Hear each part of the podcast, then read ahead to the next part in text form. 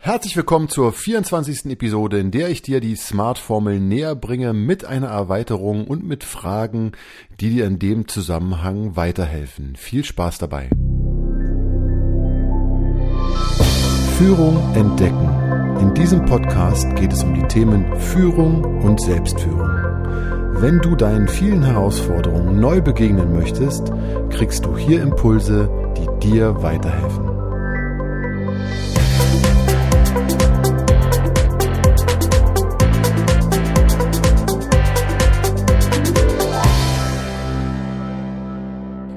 Mein Name ist André Mutzkus und ich begleite dich als Führungskraft zu mir Freude und Leichtigkeit in deiner Führung. Du gewinnst an Sicherheit, spürst deine Wirksamkeit und kommst in guten Kontakt zu dir selbst und deinen Mitarbeiterinnen. Die Smart-Formel, auch Smart-Methode oder Smart-Modell genannt, ist eine Orientierungshilfe für deine Zielformulierung. Sie kann dich dabei unterstützen, deine Ziele klarer zu formulieren und damit den Output sozusagen, was rauskommt am Ende, einfach die ja, Chance zu steigern, dass du das bekommst, was du möchtest. Die Ursprünge liegen in der Zielsetzungstheorie von Edwin Locke und Gary Latham und im Englischen bedeuten diese einzelnen Buchstaben specific, specific measurable, achievable, reasonable und time bound.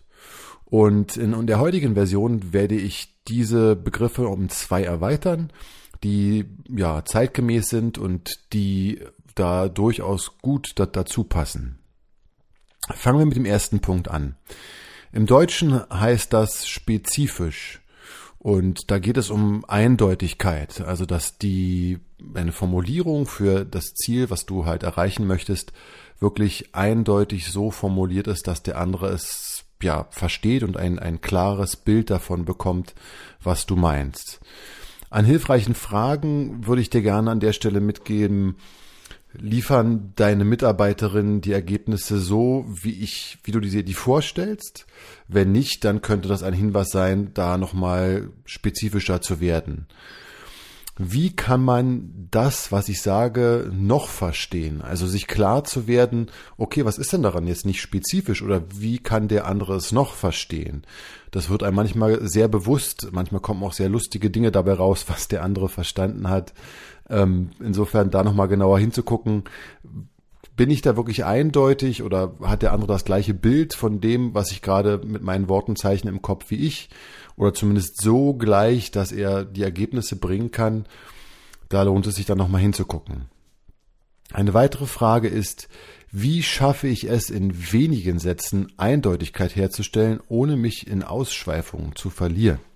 Also wenige Sätze und keine Ausschweifungen sind da die Schlüsselwörter, weil man kann natürlich alles super beschreiben und irgendwann wird aber das Volumen des Beschriebenen so groß, dass es dann wieder eher zu Konfusion führt. Also sich zu überlegen, wie kriege ich in wenigen Worten das so spezifisch hin, dass der andere genau das versteht, was ich meine oder möglichst genau das versteht, was ich meine. Das ist hier die Herausforderung. Der zweite Begriff ist messbar. Im Quantitativen ist es relativ klar. Also wenn man eine Zahl benennen kann, wenn man eine, eine Zeit benennen kann, wenn man einfach eine Nummer nehmen kann. Aber es kann auch im Qualitativen beschrieben werden. Fragen hierzu können sein, wie lässt sich die Situation beschreiben, wenn das Ziel erreicht wird? Also, wie fühlt sich dann der Kunde? Ich weiß, wird auch teilweise die Kundenzufriedenheit gemessen. Da muss man dann genauer hingucken, was da genau gemessen wird. Aber sich diese, diese Frage zu stellen bei meiner Zielformulierung, wie, wie wird sich dann der Kunde fühlen? Oder was, was wird er machen? Wird er lächeln? Wird er, was, was sind da für, für Dinge, die jetzt man nicht in Zahlen ausdrücken kann, gegeben? Das ist manchmal hilfreich und auch für einige Mitarbeiter greifbarer als wenn man dann das in Zahlen ausdrückt, beziehungsweise manche Sachen kann man nicht wirklich oder nur überbrücken in Zahlen abbilden. Welche Voraussetzungen brauche ich, um die quantitative, quantitativen Ziele erreichen zu können? Also manchmal ist es ja zum Beispiel so, dass ähm, ich einfach meine Mitarbeiter weiterbilden muss, fortbilden muss. Und da, das kann man nicht messen. Also man kann sagen, welche Fortbildungen sie bekommen, aber man kann jetzt nicht genau messen, wie viele Fortbildungen brauchen Sie oder was genau wird da fortgebildet ähm, als Zahl. Ist das quantitativ jetzt nicht so darstellbar, außer die Menge natürlich, wie viele also wie viele Fortbildungen sie kriegen, aber Inhalte sind da nicht wirklich äh, immer messbar und da einfach zu gucken, okay, was, was brauchen meine Mitarbeiter, um halt die quantitativen Ziele am Ende erreichen zu können. Wenn ich es nicht direkt messen kann, was kann ich messen und in welchem Zusammenhang steht das Gemessene? Da sind wir wieder bei der Kundenzufriedenheit zum Beispiel, ähm, aber auch bei der Mitarbeiterzufriedenheit. Also ich kann natürlich einen Mitarbeiter direkt, direkt fragen, ob er zufrieden ist lässt sich das auch auf den Umsatz übertragen und kann man das dann schlussfolgern? Vermutlich eher nicht. Wobei ich würde behaupten, dass ich, wenn ich zwei Unternehmen in gleichen Situationen habe, in der einen Seite habe ich zufriedene Mitarbeiter und in der anderen Seite nicht, dass die zufriedener Mitarbeiter, dass die Chance viel höher ist, dass ich dort einen höheren Umsatz habe, als bei den Mitarbeitern in der Kontrollgruppe dann sozusagen, die nicht zufrieden wären wenn es so man sowas messen könnte. Insofern, man kann so etwas nicht unbedingt messen, immer, aber man kann halt gucken, dass man da halt, ja, dass man das zumindest mit, mit einbezieht oder sich darüber Gedanken macht, ob man da einfach andere Sachen halt messen kann oder ob da Sachen auch zusammenspielen. Genauso ist es die Fluktuation. Es gibt einfach saisonbedingte Arbeiten, da gibt es eine höhere Fluktuation als bei Arbeiten, die jetzt längerfristig oder wo Mitarbeiter längerfristig in aller Regel gebunden werden. Ja, da kann man die beiden Fluktuationen vergleichen würde, hat das jetzt keine große Vergleichsaussage.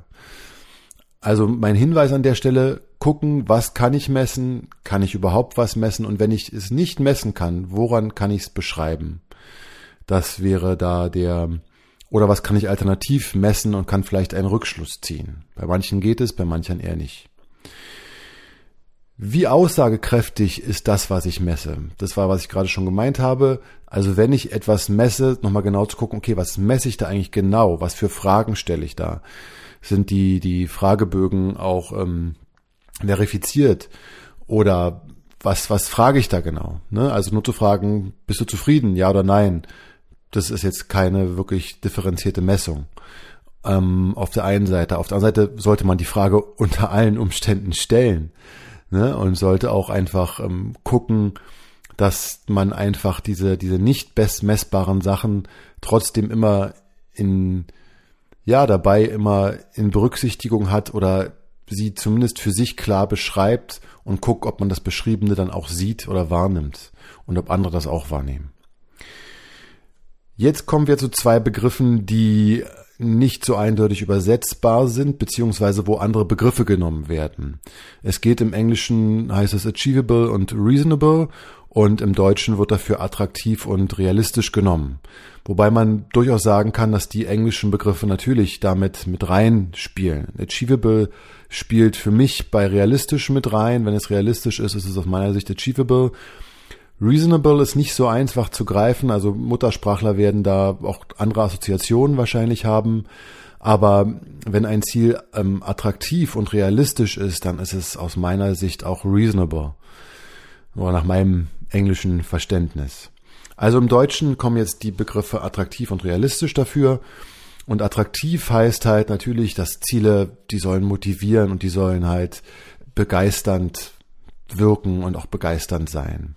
Die Fragen, die ich mir dazu überlegt habe, sind, welchen Einfluss können die Mitarbeiterinnen auf die Ziele nehmen? Ganz wichtiger Punkt, auch heute Thema New Work kommt das ja immer mehr, dass die Mitarbeiterinnen auch Verantwortung übernehmen und damit auch Verantwortung für die Ziele und auch für die Zielsetzung. Was einfach mal nicht heißt, dass sie die allein bestimmen.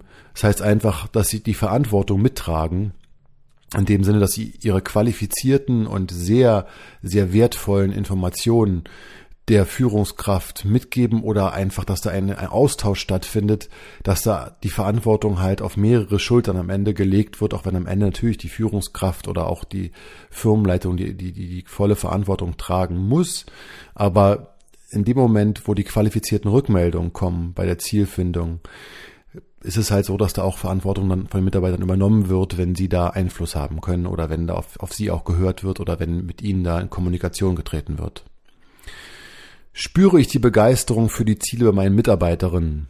Wichtige Frage. Und auch die Frage, sich zu stellen, was mache ich denn, wenn ich sie nicht spüre? Dem auf den Grund zu gehen und zu gucken, was, was ist da los? Ziele können super motivierend sein und können auch anspornen und können auch wirklich dann nachher, wenn sie erreicht werden, natürlich auch zu wirklicher Freude führen. Deswegen ist es durchaus sehr wichtig, dass Ziele attraktiv sind und auch attraktiv formuliert werden. Sind die Ziele mit in die Unternehmensziele integriert? Auch eine sehr wichtige Frage. Es gibt eine Erweiterung der Smart-Formel, die diesen Punkt beinhaltet. Ich habe ihn jetzt hier mit reingenommen, weil ich finde, das ist auch attraktiv. Es ist insofern attraktiv, wenn ich als Mitarbeiter das Gefühl habe, die Ziele, die ich hier verfolge, die dienen den großen Ganzen. Ich trage dazu bei, dass meine Firma einfach mal einen Schritt vorankommt. Ich trage dazu bei, oder ich kann auch mitentscheiden. Auch das geht Richtung New Work-Tendenzen, wo halt Mitarbeiter ganz andere Verantwortung übernehmen und in ganz andere Verantwortungsstränge mit eingebunden werden. Eben egal, was für eine Aufgabe sie haben. Und ähm, wenn ich dann an Unternehmenszielen beteiligt werde und dann am Ende spüre, dass mein Beitrag zu den großen Unternehmenszielen in irgendeiner Form für mich abbildbar, nachvollziehbar, spürbar werden, das ist natürlich total total cool und das ist einfach auch ja total motivierend. Der nächste Begriff ist realistisch. Und dabei, auch das lässt sich äh, wissenschaftlich übrigens nachweisen, dass Ziele sollten anspruchsvoll sein, aber erreichbar. Und das ist kein Widerspruch wenn Ziele nicht anspruchsvoll sind, dann ja, verliert man auch schnell die Lust. Das kennt man von sich selbst, denke ich auch, dass man dann einfach, also ich kenne es von mir, dass ich dann, wenn Ziele nicht anspruchsvoll sind, also wenn sie mich nicht herausfordern in irgendeiner Art und Weise, dann machen sie auch keinen wirklichen Spaß. Wenn sie wieder so sind, dass ich das Gefühl habe, ich kann sie nicht erreichen, dann machen sie auch keinen Spaß. Aber Ziele, wo ich das Gefühl habe, okay, heute nennt man das Challenge, ja, äh, Challenge accepted. Und dann nimmt man die, die Challenge an und dann probiert man halt dieses Ziel zu erreichen. Und da gibt es ja auch Battle und was nicht alles, dass man halt sich gegenseitig da guckt, wer die schneller erreicht oder wer mehr erreicht. Aber dieses, dass man glaubt, in dem Moment, wo der Funke gezündet wird, hey, ich glaube daran, ich kann das erreichen. Und auf geht's, dann ist das eine, ja, sehr, sehr coole Sache. Und wenn das entsprechend so formuliert wird, die Ziele, oder darauf geachtet wird, dass sie so formuliert werden können, dann ist das natürlich super. Meine Fragen an der Stelle sind, stimmt der Rahmen für die spezifische Mitarbeiterin? Das geht Richtung situatives Führen. Es gibt Leute, für die muss man aufpassen, halt, wie man die Ziele formuliert. Für die einen kann es gar nicht hoch genug sein. Für die anderen muss es halt schon sichtbar sein. Also passt meine Zielformulierung zur spezifischen Mitarbeiterin. Und ich würde herzlich dazu einladen, dass ihr guckt, dass wenn ihr verschiedene, also ihr habt, wenn ihr mehrere Mitarbeiter habt, so, dass ihr einfach verschiedene Formen nutzt, auch Ziele zu formulieren und auch das ganz offen und transparent macht und sagt, ich will euch da entgegenkommen, eurer Persönlichkeit und eurer individuellen Einstellung oder eurer Gegebenheiten, indem ich Ziele teilweise ein bisschen anders formuliere. Und das heißt nicht, dass ich den einen nicht weniger wertschätze oder ihm weniger zutraue oder der einen, ich, das heißt es überhaupt nicht, sondern es das heißt einfach nur, dass ich mich auf euch einlasse und gucke, was für euch am besten passt in dem Moment. Die nächste Frage ist, woran würde ich merken, wenn die Mitarbeiterin dies anders sieht? Oder es sich bei der Umsetzung für sie als nicht realistisch herausstellt? Das geht in die Richtung, in welchem Kontakt bin ich zu meinen Mitarbeiterinnen und Mitarbeitern, ja.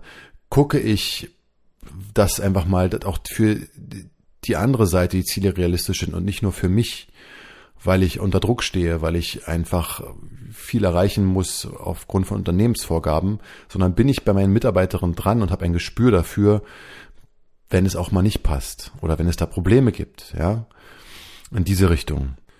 Die nächste Frage ist, finde ich, sehr wichtig, nämlich wie finde ich das richtige Maß für die Mitarbeiterin? Also wie gucke ich, dass die Mitarbeiterin genau so gefordert ist, dass es in dem richtigen Bereich ist, in dem Bereich nicht der Überforderung und nicht der Unterforderung. Oder wie kann ich sie so unterstützen, dass sie mir das erstmal als Feedback gibt, damit ich dann entsprechend reagieren kann? Also damit sie, weil es ist sehr schwer manchmal, das entsprechend ähm, als Führungskraft einzuschätzen, beziehungsweise die Arbeitspakete sind so groß oder die Leute arbeiten auch schon so eigenverantwortlich, dass man da also nicht immer Zugang zu hat.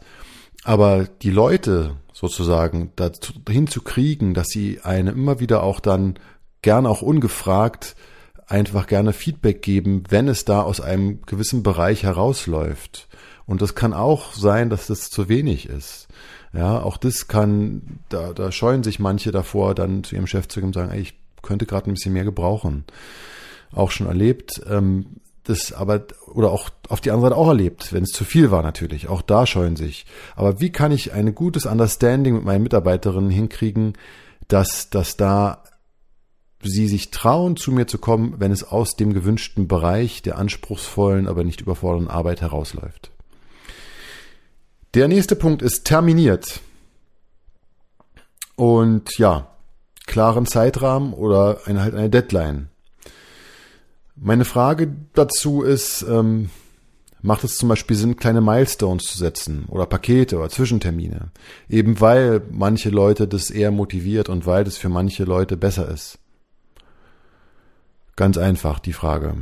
Und die zweite Frage, wie lange und unter welchen Umständen sollte ein Termin festgehalten werden, bevor man sie aufgibt oder einen neuen Zeitplan oder eine neue Deadline macht? Das geht in die Richtung, auch wie eben schon, wann kommen meine Mitarbeiter zu mir, wenn es irgendwas nicht funktioniert? Was, was lebe ich da für eine Kultur oder was ermögliche ich da für eine Kultur in dem Moment? Auch das ist sehr Mitarbeiter, ja, unabhängig. Es gibt Mitarbeiter, die kommen und sagen, ich schaffe es nicht.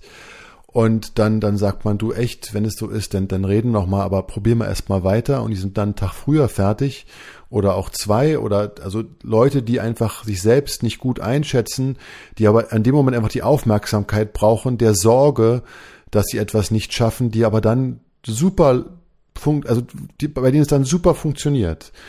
Ja, sowas gibt es halt, aber es gibt auch welche, die kommen gar nicht und dann einen Tag vorher kommt kurz eine E-Mail oder ja, dann wird's unangenehm.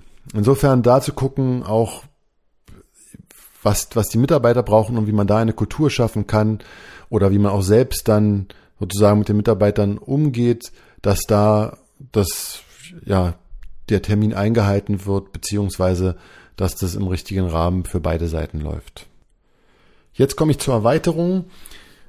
Man nennt das, Mod äh, das Modell, wollte ich gerade sagen, die Formel dann nicht mehr smart, sondern man nennt sie smarter. Und die beiden Buchstaben im Englischen sind ecological und resourced, also E und R. Im Deutschen ist es halt ökologisch und ressourcenbedacht. Bei ökologisch ist einfach das so, dass man halt ökologische Aspekte halt beachten sollte. Die Fragen, die mir dazu einfallen, sind im klassischen Sinne und geht bestimmt noch viel weiter sind gewisse Wege notwendig? Kann man Sachen bündeln und einen Prozess draus machen?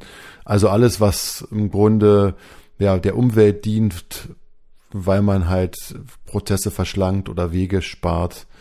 Aber auch die Frage, wie kann ich das ökologische Denken meiner Mitarbeiterin unterstützen? Und da ist garantiert ganz viel da. Vielleicht kann man ja auch vorhandenes Bewusstsein von Mitarbeiterinnen nutzen, um es in die Firma mit reinzubringen. Ein weiterer Aspekt, der auch immer größer wird, in meiner Wahrnehmung zumindest, wie kann ich den ökologischen ähm, Aspekt in meine Entscheidungsprozesse noch mehr mit einfließen lassen, aber auch für Einkauf und auch für die Geschäftspartnerwahl auch da mit reinnehmen. Da gibt es Firmen, die sich sowas ja mittlerweile auch auf die Fahnen schreiben, das genauso zu tun. Ähm, ich denke, das wird in der Zukunft noch wesentlich mehr Gewicht bekommen, einfach weil die weil uns die, die Realität, die uns immer wieder begegnet, mehr und mehr darauf lenken wird oder mehr darauf zu drängen wird, das einfach mal auch noch mehr, ja, anzuerkennen oder noch für wichtiger zu nehmen. Und auch weil die junge, die jüngere Generation, also XY und auch Z, besonders darauf natürlich auch mittlerweile gucken und sich Arbeitgeber teilweise auch entsprechend ausgesucht werden oder auch ähm, da einfach in der Firma darauf Wert gelegt wird, dass so etwas vorhanden ist, so ein Denken. Der letzte Buchstabe, das R für Ressourcenbedacht, heißt im Grunde sinnvolle oder ja, sinnvollen Einsatz von notwendigen Ressourcen, dass man da einfach ja, bedacht mit umgeht. Als Frage habe ich da für mich notiert, gehe ich mit dem, was ich habe, gut um und setze ich es mit Bedacht um und vermeide Verschwendung. Ja, da fällt mir als Klassiker immer wieder Kopierpapier ein, was immer noch teilweise, vielleicht jetzt, wo die Preise gestiegen sind, nicht mehr so, aber manchmal inflationär eingesetzt wird und nicht erst geguckt wird, ob die Variante wirklich druckbar ist, sondern immer wieder neu gedruckt wird, ehe man dann beim fünften oder zehnten Versuch halt alle Fehler raus hat. Ähm, ich will da mich gar nicht zum Richter aufschwingen. Ich denke, ich bin da nicht besser oder habe da auch auf jeden Fall noch Potenzial. Will nur darauf hinweisen, dass da aus meiner Sicht Potenzial noch besteht. Ich kann mich noch erinnern an, an die ersten Büros, die komplett papierfrei zum Beispiel waren, wo es eine Riesendiskussion gab, geht das überhaupt und so weiter. Heute ist es in weiten Teilen schon, schon Realität. Manchmal geht's aber trotzdem auch nicht ganz ohne Papier. Aber in die Richtung wird es verstärkt, denke ich, gehen, dass wir auf unsere Ressourcen auch ja, Rücksicht nehmen aufgrund der aktuellen Weltlage oder auch aufgrund der, der Umweltsituation. Eine weitere Frage, nutze ich die Ressourcen meiner Mitarbeiterin gut? Ressourcen mal anders gedacht. Nutze ich die Ressourcen, die im Team sind, gut aus? Lass ich einfach mal so stehen. Und welche Prozesse kann ich verändern, um Ressourcen zu sparen? Also weniger Wiederholungen oder Sachen zusammengefasst, auch da wieder einfach nochmal Prozesse sich angucken, wenn einem was auffällt und einfach gucken, was kann man da für Ressourcen sinnvoll oder sinnvoller einsetzen.